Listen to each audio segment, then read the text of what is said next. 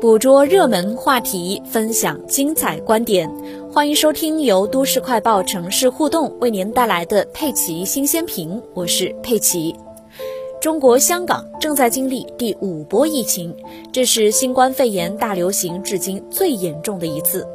特区行政长官林郑月娥称，确诊数不断飙升，这是一个惊心动魄的数字。根据香港特区政府卫生署卫生防护中心通报，二月九日，当地新增确诊一千一百六十一例，其中一千一百五十三例为本土病例，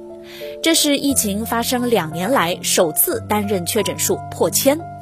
香港大学医学院生物医学生物医学学院教授金东彦表示，新增确诊中主要是轻症和无症状感染者。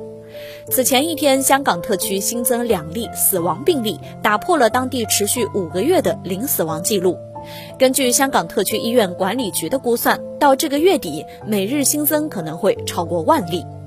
目前，特区政府已经再度收紧防疫措施，公共场所的限聚令从四人收紧到两人，禁止晚市堂食。而且啊，最新的防疫措施还首次把限聚令适应到了私人场所，禁止两个以上家庭在私人场所聚会。当然，目前阶段是不会主动执法的，但是日后如果追踪确诊病例，发现有人违反导致群组感染或者爆发，将采取执法行动，而且惩罚力度也在翻倍。任何违反强制检测命令的人将面临一万港元的罚款。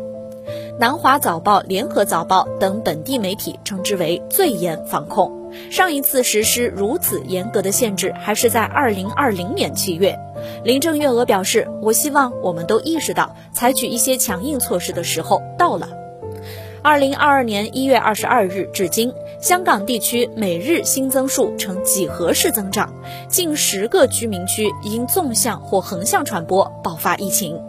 通过污水监测发出的预警信号也越来越多，遍布各区。特区政府食物及卫生局局长陈肇始近日发文称，多方面原因导致疫情恶化，包括奥密克戎和德尔塔两种毒株同时在社区传播，源头不明的病例数不断上升，它们分布于各区，涉及不同的行业和职位。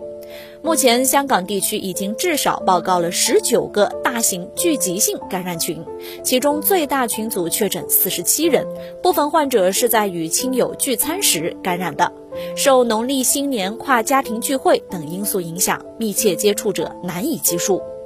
检疫难、隔离难等问题也让疫情防控雪上加霜。二月二日，特区政府在竹松湾隔离检疫中心增设人手到一千人，并且成立了跨部门协调小组，设专人统筹。同时，特区政府几度扩增隔离酒店数，增加隔离单位六千间。然而，因为感染数快速增加，这些努力仍然是杯水车薪，尤其是医疗机构也面临巨大压力。目前，很多快速检测呈阳性的患者涌入了公立医疗机构急诊，导致各区的急诊室严重超负荷，已经影响到了其他的急诊医疗服务。同时，公立医疗机构的隔离病床接近饱和，使用率达到百分之八十一点三。二月八日，特区政府启动居安抗疫计划，包括将竹松湾隔离检疫中心大约六百张床位改为收治轻症患者，密切接触者和次密接接触者将视居住情况分别采取十四天和四天的强制居家隔离，这有助于缓解隔离设施不足，避免拖垮医疗系统。而且啊，如果感染指数激增，将进一步修订出院条件。比如无症状者隔离不满十天也可以出院，但是呢需要完成十四天的居家隔离或者观察。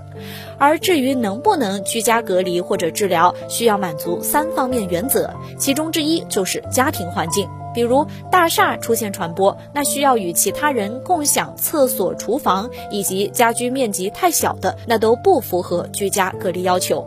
这是因为啊，过往的香港民众不怕得新冠，但是呢怕集中隔离，因此都不愿意主动的检测报告。现在改为居家隔离之后，反而有利于早发现、早阻断。但是如果以独立房间和洗手间为标准，大部分香港民众都缺少这样的居住条件，这会存在全家或者整个居民楼都被感染的隐患。香港是全球人口最稠密的都市之一。截至二零二零年八月，当地约有二十一万汤房、棺材屋等住户。所谓的汤房，就是指用隔板把一个大房间隔成了多个室内面积非常小的房子，空间甚至不足六平方米，没有对外的窗户，十几个人共用厨卫。棺材屋则是把房间水平分层，每层只有一米高，生活起居全在一张床上。这种房子的室内会非常非常拥挤，并且隔音效果也不好。但是呢，房屋租金会比普通住宅的价格更便宜一些。然而，就在这疫情一发不可收拾的当下，仍然有人主张香港地区应该与病毒共存。香港零一报道说，现阶段如果贸然放弃动态清零，后果恐怕不堪设想。与香港特区城市规模、发达程度和医疗能力近似的新加坡，就是前车之鉴。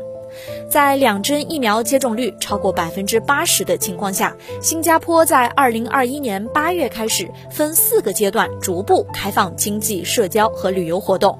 那时，新加坡每日最高确诊数不超过一千例，而且主要都是输入病例。可到了今年二月八日，新加坡单日新增本土确诊病例一点二七万多例，这是新加坡五天内第三次确诊数破万。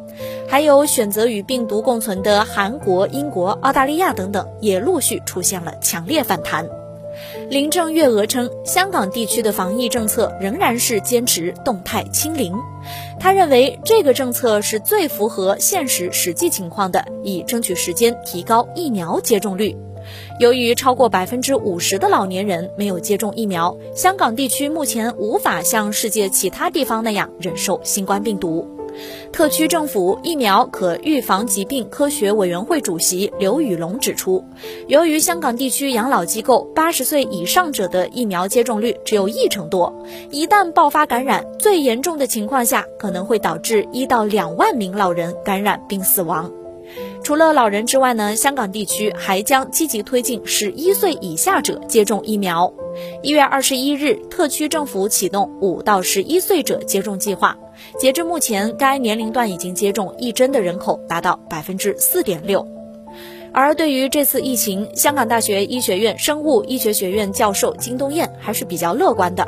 他认为，疫情没有到完全失控的地步，只要市民积极配合防疫策略，减少公共场所活动，不参加跨家庭聚会等，防住春节聚会这种一传四十七的超级传播事件，那么疫情就能够得到有效控制。负责统筹香港地区新冠疫苗接种计划的公务员事务局局长聂德权表示，为了尽快筑起保护屏障，特区政府已经增加追踪病例的人手，提升疫苗检测能力，同时开动全部力量提升疫苗接种率。